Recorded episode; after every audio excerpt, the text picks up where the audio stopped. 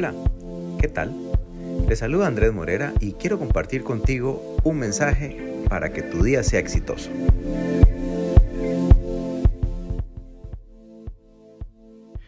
Colosenses 3, 23 y 24 nos dice, hagan lo que hagan, trabajen de buena gana, como para el Señor, y no como para nadie en este mundo. Conscientes de que el Señor los recompensará con la herencia, ustedes sirven a Cristo el Señor. Tu trabajo es importante, aunque te parezca que lo que haces no parece tener mucho impacto. Tú puedes hacer la diferencia con la forma en que trabajas. Procura ser diligente, puntual, servicial, humilde y atento. Trabaja con ahínco, alegría, educación, buena disposición y sobre todo amor.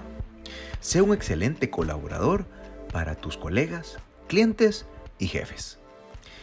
Sea en la casa, en el trabajo, en la iglesia o en la comunidad, busca hacer siempre lo mejor en todas tus tareas para que Dios sea glorificado.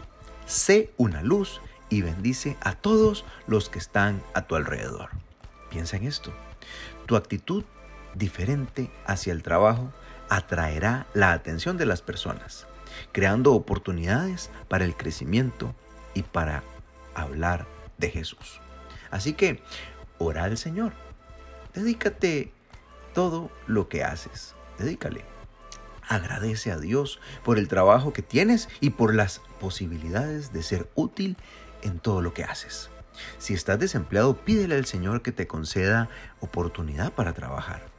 Lee la Biblia, ejemplos de trabajadores fieles y aprende con el ejemplo de ellos, como José en Génesis 39, la mujer virtuosa en Proverbios 31, Jesús en los Evangelios, Pablo, entre otros.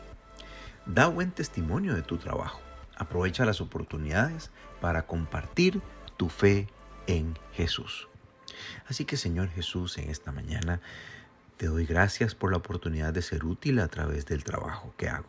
Ayúdame a ser fiel al realizar las tareas. En la relación con las personas, en la actitud proactiva y dedicada con amor. Bendice a todos los que están desempleados, Señor. Ábreles buenas puertas de empleo.